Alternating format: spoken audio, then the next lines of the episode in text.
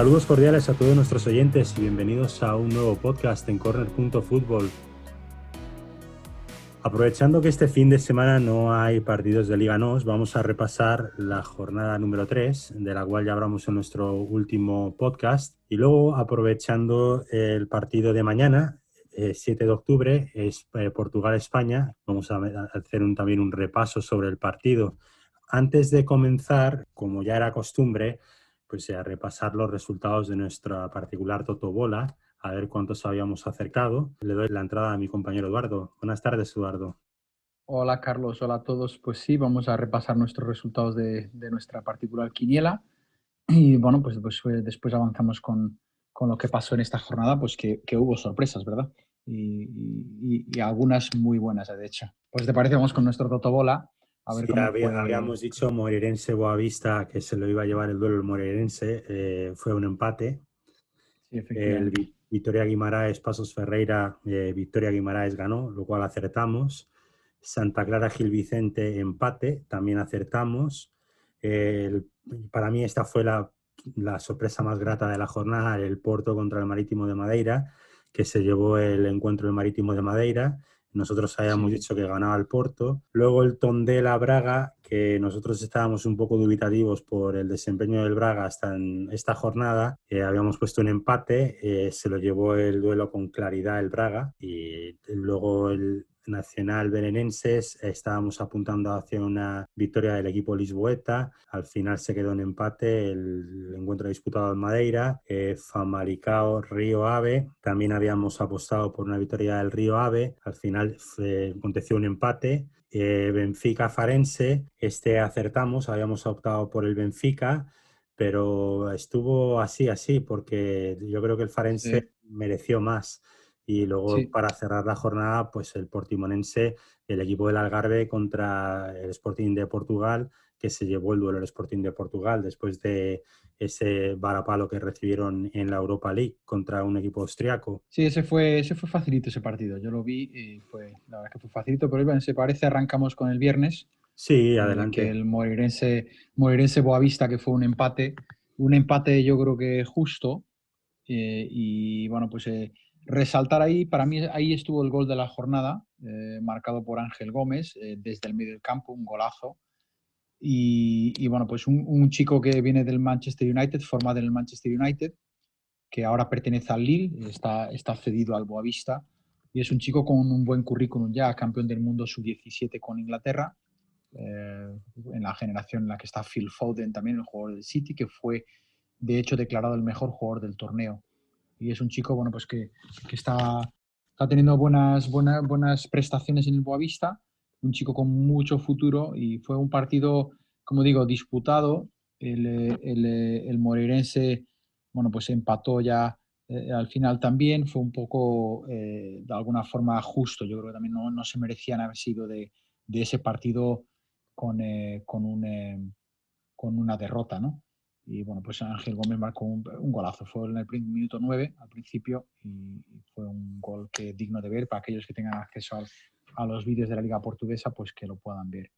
Ese fue el partido del viernes, ¿no? Acabaron en tablas. Ya que has hecho esa reseña, los, vídeos los vídeos los pueden ver los oyentes en la página web de Liga Portugal o hasta en Google. Si buscan Liga NOS, ahí clicando en cada partido tienen acceso a los, a los vídeos, a la versión acotada y a la versión un poco más extendida que hace repaso también a las mejores jugadas. Exactamente, sí, sí. Y, bueno, pues ahí, como tú bien has dicho, pueden disfrutar de, los, de, los, de los resúmenes de la jornada.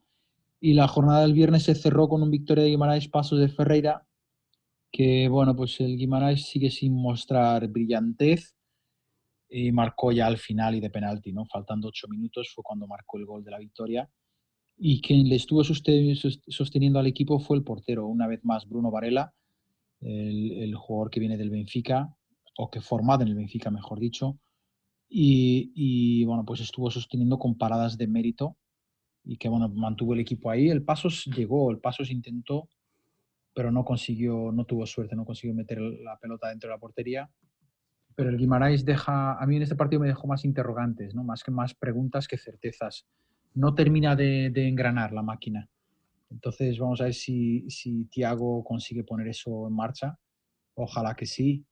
Y, bueno, pues a ver también si Cuárez me empieza a dar ya el, la calidad de, la, de, que se espera de él. ¿no? De, hecho, repasando el partido eh, estadísticamente, se nota que el, que el equipo que de verdad tuvo ímpetu para llevárselo fue el Pasos de Ferreira, porque las estadísticas hablan, hablan por sí solas.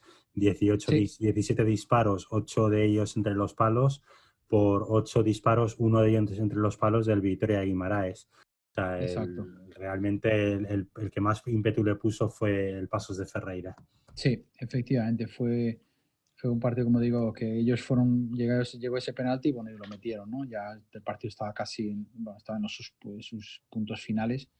Y luego la jornada del sábado arrancó con el, con el sorprendente Santa Clara, que recibía en su estadio eh, al Gil Vicente. Eh, y bueno, fue un duelo de gallitos. Aquí fue un duelo de, poder a poder, porque los dos tuvieron muchas oportunidades. Yo creo que ha, sido un resultado justo, eh, por lo que yo pude ver, y no tuvieron ocasiones por ambos lados. Fue un partido, como dije, disputado, un partido de, alternativas, y tuvieron, tuvieron sus, eh, tuvo un gol anulado de Santa Clara por fuera de juego en la primera parte, que fue anulado y justamente el, el video arbitraje tuvo que tuvo que dictaminar que era, que era en fuera de juego por muy poca distancia, eh, milimétrico diría yo, pero, pero fue un, fue un resultado justo.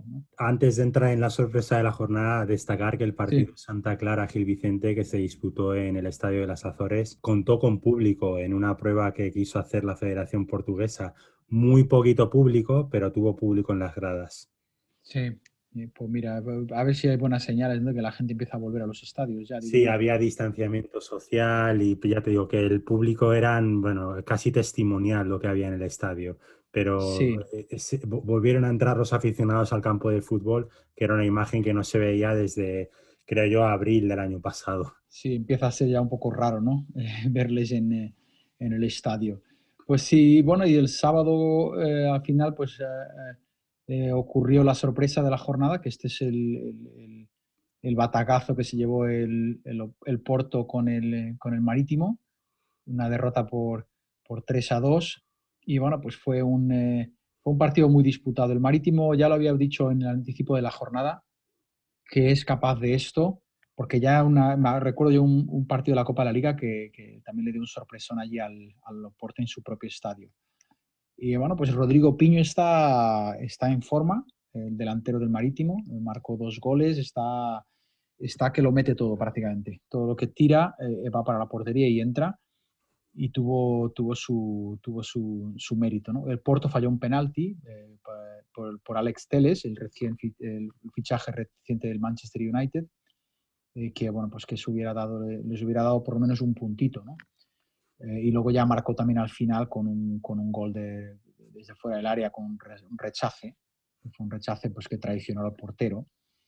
Pero bueno, esto es, un, es, una, es una, digamos, una llamada de alerta para el Oporto, que va a perder, ha perdido jugadores, ha perdido a Danilo, ha perdido a Alex Teles, que se han ido en esta última transferencia, de mercado de transferencias, y tienen que tener, tienen que tener eh, alguna, algún, digamos, algún plan B.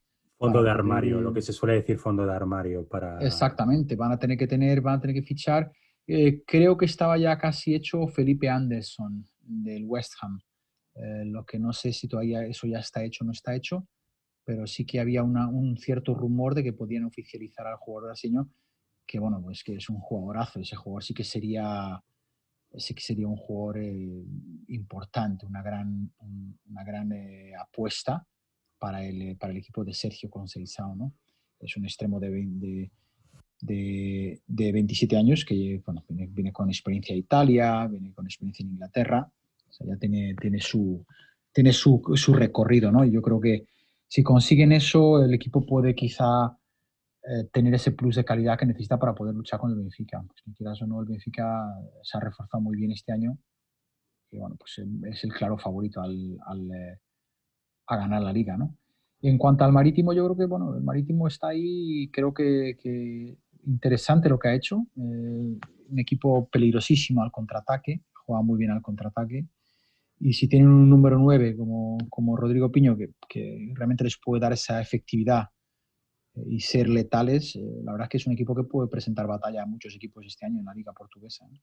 Sí, de hecho, ahora que lo mencionas a Rodrigo Piño y viendo los goles, que es de momento el máximo goleador de la Liga Portuguesa, aunque solo han, solo han sucedido tres jornadas, eh, pues estoy pensando de ponerlo en nuestro equipo de la Liga Fantasy. Tenemos que, tenemos que ficharlo. Tenemos, tenemos ahí a un jugador como Paulinho que prometía muchísimo, de hecho suena para el Sporting de Portugal, no sé si al final se dio la incorporación o no, porque el mercado, el mercado creo que ya está cerrado y vamos, el chico no le mete un gol en el arco iris de momento.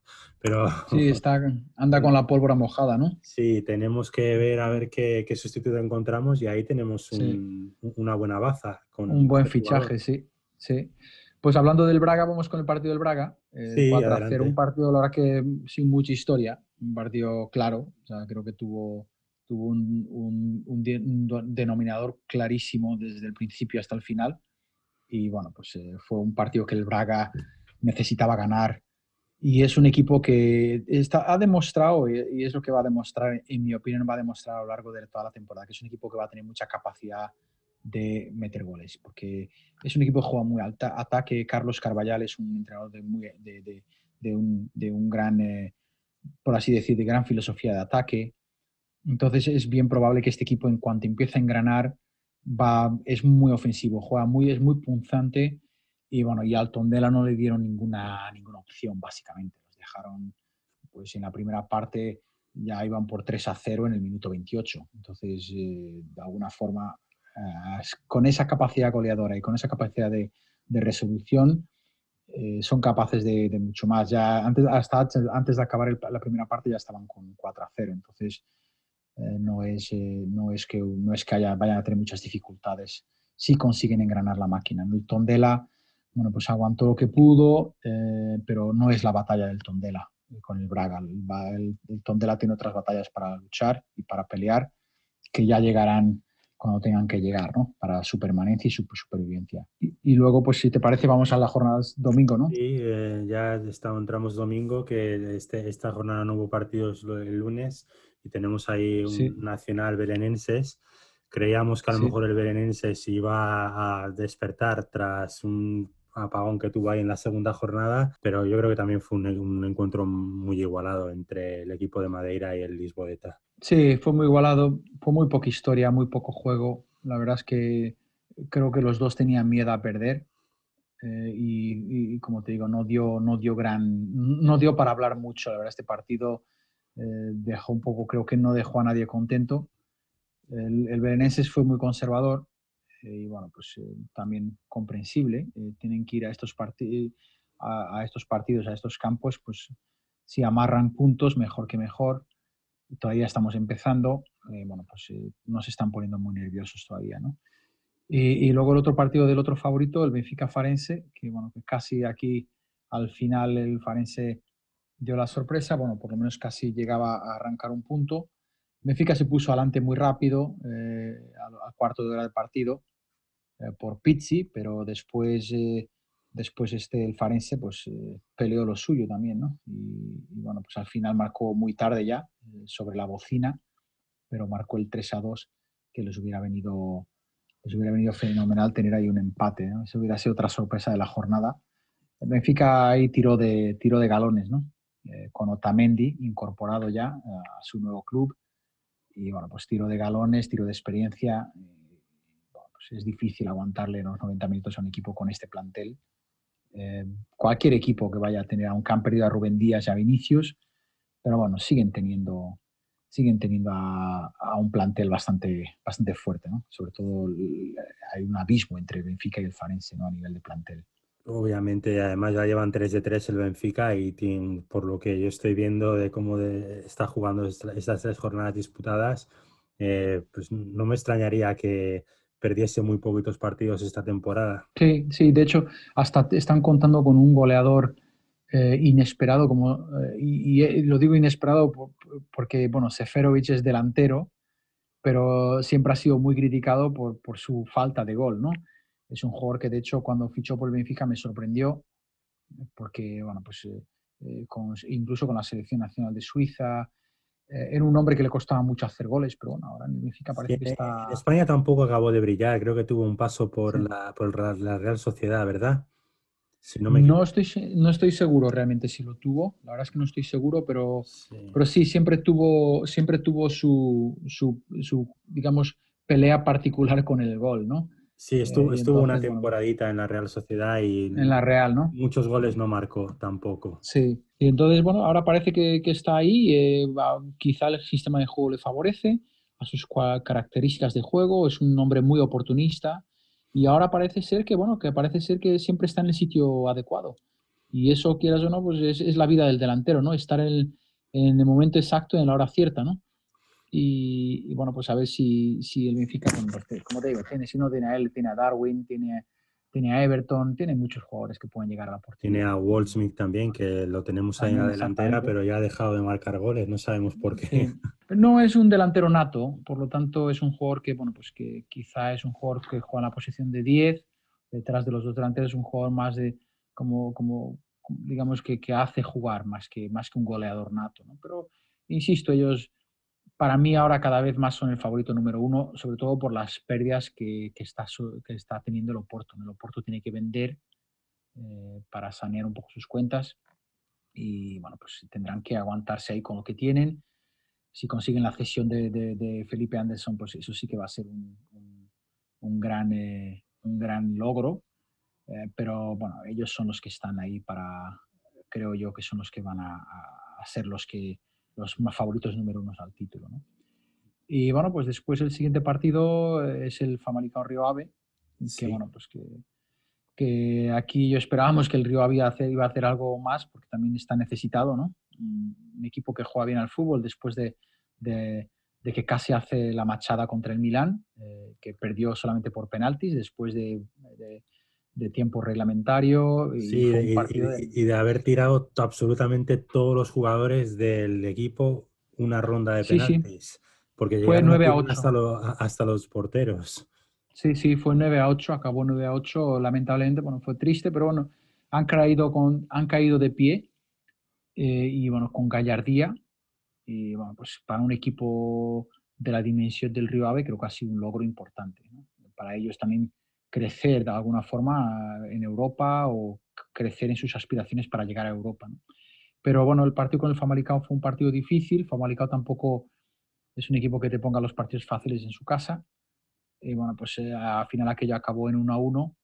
Eh, bueno, pues yo creo que los dos al final del partido pueden estar felices con, con, eh, con el resultado, ¿no? Con, con, a ver, con, el reparto de puntos.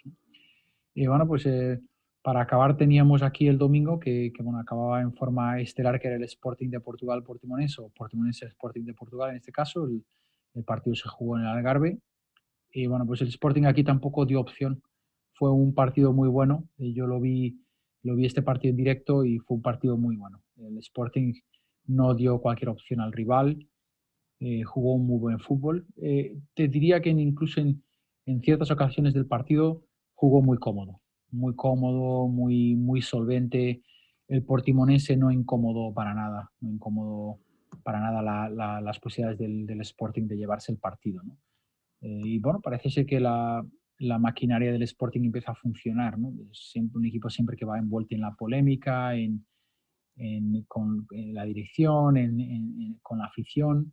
Y bueno, pues tiene ahí elementos buenos como, y conocidos de la afición española como Vieto, que, que pasó por el fútbol español, Villarreal, Atlético de Madrid, Adán también, eh, son jugadores que pasaron por el fútbol español y conocidos en el, fútbol español, y bueno, pues que están dando sus, eh, sus apuntes en, eh, o su, prestando su calidad en Portugal, tanto como Antunes también, que es el lateral izquierdo que jugó en el Getafe, Málaga también, y bueno, pues son, es la experiencia que, que en Portugal pues ayuda mucho. ¿no? Yo siempre lo digo y siempre lo pensé, en Portugal eh, los tres grandes, como no, que al fin y al cabo no tienen una gran capacidad económica comparado con el resto de Europa, ¿no?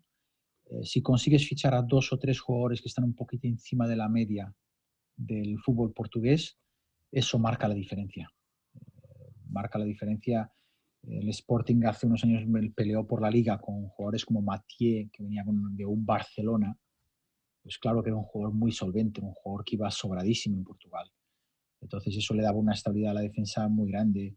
El, Oporto, el mismo Oporto con, con Pepe también, la vuelta de Pepe, eh, ya veterano, pero bueno, le da ese, ese plus ¿no? de, de, de, experiencia, ese plus de competitividad, eh, que son jugadores, pues Jonas también, que Jonas que jugó en el Benfica, vino del Valencia, eh, Pablo Aymar, sin ir más lejos también, que vino del Valencia, campeón con el Valencia, Zaragoza, pues llegó al Benfica y se veía que estaba un peldaño por encima de, lo que es la, media del fútbol portugués. Y eso es lo que marca la, marca la diferencia. Entonces el Sporting con estos jugadores, como digo, Vieto, un jugador que en España nunca trenó, terminó de, romper, pero bueno, tiene esa experiencia del fútbol español. Adán, que es un portero que, bueno, pues que ha jugado partidos importantes en España también. Son jugadores que, al Sporting le pueden dar ese plus que le falta porque van a tener muchos jóvenes ahora. Eh, han perdido a Bendel, se ha ido al Zenit de, de, de Rusia que es un jugador, un jugador importantísimo para, para, ellos. Y bueno, pues van a tener que aguantar con lo que tienen, no tienen para más. Y bueno, y eso fue la algunas incorporaciones de, para, el, para, el, Sporting. Y bueno, ya cuando se acabe, yo creo que el mercado ya está cerrado, pero cuando, no, cuando vaya a comenzar la jornada 4, veremos definitivamente cuáles son las plantillas de los equipos para lo que resta de temporada. Claro, claro. El Sporting, digo, todos ellos han tenido que deshacerse de jugadores para, para, sanear arcas, tanto Benfica con la venta de Rubén Díaz y Vinicius, Rubén Díaz al City, Vinicius al Tottenham, el, el, Oporto también con la salida de Danilo y de Alex Teles, el, Sporting con Bendel y más algunos que a lo mejor pudiera haber salido, pero no ha salido. Es decir, hay, hay, mucho, hay mucho movimiento todavía, entonces ellos tienen que tratar de aguantar con lo que tienen y luego poner el mercado en, en enero volverá a abrir, ¿no? Y ahí tendrán que volver a... Los que no han hecho los deberes correctamente ahora al principio de temporada, pues tienen que volver al mercado, ¿no? Ciertamente. a, mitad de temporada, ¿no? Pero bueno, esto fue la jornada. Eh, bueno, esta, este fin de semana no hay jornada por, los, por los compromisos internacionales, eh, que como hemos dicho anteriormente juega Portugal-España, el derby ibérico, el, duelo ibérico. Eh, y bueno, pues vamos a ver cómo, qué sale de ese partido eh, que es un partido bueno, pues que, siempre hay una rivalidad ¿no? entre Portugal y España. Eh, si bien los duelos nunca han sido muy, digamos, periódicos o nos han dado mucho, tuvimos un encuentro, un encontronazo, mejor dicho, entre, entre las dos selecciones en el Mundial de Sudáfrica en, en la Eurocopa, en la Eurocopa de 2012, que España salió campeona, que ahí pues, le ganó a Portugal por penaltis. Eh, pero sí, no, no, no nos enfrentamos con tanta asiduidad como, como, como antaño. Y bueno, vamos a ver, Portugal tiene, bueno, pues Fernando Santos ha convocado a, la mayoría de jugadores de fuera de fuera. Sí, son la mayoría, vamos, yo creo que la rotunda mayoría de, de jugadores que, están en el, en el, plantel de convocados para los tres partidos que van a jugar. Eh, pues, juegan en el extranjero. Hay alguna excepción, que es la excepción de, de de este chico del, del Oporto, Sergio Oliveira, que sí, sí, ha sido convocado. Eh, Nuno Sequeira también está convocado porque tuvieron que quitar a Mario Rui del Nápoles. Eh, Nuno Sequeira es del Braga. Eh, Mario Rui, no, por las restricciones que tiene el Nápoles por el tema de COVID, no puede viajar. Y bueno, pues han tenido que incorporar también a un jugador del Granada, Domingos Duarte, que, porque José Fonte del Lila ha dado positivo también por, por COVID, por coronavirus. Entonces, pero bueno, eh, sí es cierto que más del 90% pues son jugadores que actúan fuera. Rafa Silva también es otro que está jugando en Portugal. Sorprende un poco la ausencia de Pizzi, que no ha ido, que yo creo que es un jugador que, que lleva mereciendo unos, ya hace unos meses jugar, tuvo un final de temporada muy bueno y creo que merece volver a la selección. Y en principio hay algunas sorpresas, ¿no? Jugadores como Rubén Semedo, que ha estado envuelto en la polémica en el Villarreal, que bueno, pues, eh, ha tenido hasta cárcel. Sí, de eh, hecho me sorprende verlo ahí en una, en una convocatoria a, bueno, a nivel internacional, porque eh, es un jugador que, que, lo que tú dices, que ha pasado hasta por la cárcel y que creo que, que, tuvo como, estuvo divagando por España, creo que lo, lo fichó el Huesca, creo recordar, y luego llegó al, volvió Estuvo cedido. El Villarreal lo tuvo que después despachar y el Olympiacos parece que sentó cabeza en el Olympiacos, pero la verdad es que es un chico que que no iba para buen camino Y es un jugador con muchísima calidad, es un central de una calidad impresionante, un jugador con un futuro brillantísimo, así como Renato Sánchez, también que está en el Lille, que fue un portento y, digamos, eclosionó en el fútbol portugués a una, temprana, una edad muy temprana. Eh, un chico que, que en, de siete, en siete meses pasó de, del equipo reserva del Benfica a ser campeón con el Benfica y a ganar la Eurocopa con Portugal, o sea, en un espacio de siete, ocho meses. Después fue fichado por el Bayern de Múnich, no funcionó, entonces está en el Lille ahora a ver si recupera yo creo que el cambio al Lille, digo, al, al Bayern de Múnich le, vino muy temprano, a muy temprana edad, porque todo eso pasó en un año. Es decir, campeón con el Benfica, subiendo el equipo B, campeón de Europa con Portugal, fichaje por el Bayern de Múnich. En menos de un año, el chico pasó de un equipo B, prácticamente amateur, eh, a, uno de los equipos más grandes de Europa. Entonces yo creo que no le vino, no le vino muy bien. Pero sí hay un buen, eh, hay un buen bloque. creo que Fernando Santos está combinando muy bien la, mezcla de veteranía con los jóvenes que vienen empujando desde atrás, como Joao Félix del Atlético de Madrid, Trincao, de, Trincao del, del, Barcelona. Va combinando, ¿sabes? Va combinando. Hay gente que tiene que ya ir saliendo. José Fontes, quizá el último gran eh, bastión que hay en la defensa, que, que, es de los últimos que queda de la Eurocopa. Eh, y bueno, pues él va incorporando gente que, él crea que puede, pues Rubén Díaz también va a la selección, Rubén Semedo, como he dicho anteriormente, eh, lateral de izquierda estará a, cargo de Rafael Guerreiro del Borussia Dortmund. Eh, hay, hay, varias, eh, hay varias incorporaciones, me agrada ver la incorporación de Rubén Neves también del Wolverhampton, que es un chico que, pues, ha hecho cosas muy buenas aquí en la liga inglesa. Hay una selección potente, creo que se va a ver un partido bonito eh, y bueno, pues también no nos olvidemos de mencionar que Cristiano va a estar, ¿no? O sea, que para, para, aquellos que a lo mejor piensan que no está convocado, ¿no? O sea, la, la, vieja guardia está ahí. Bueno, pues tenemos un partido interesante mañana en la tarde-noche en el José Albalade de Lisboa. Sí, efectivamente va a ser un partido interesante. Como digo, siempre hay rivalidad entre estos, dos países. Eh, es una rivalidad sana, yo diría.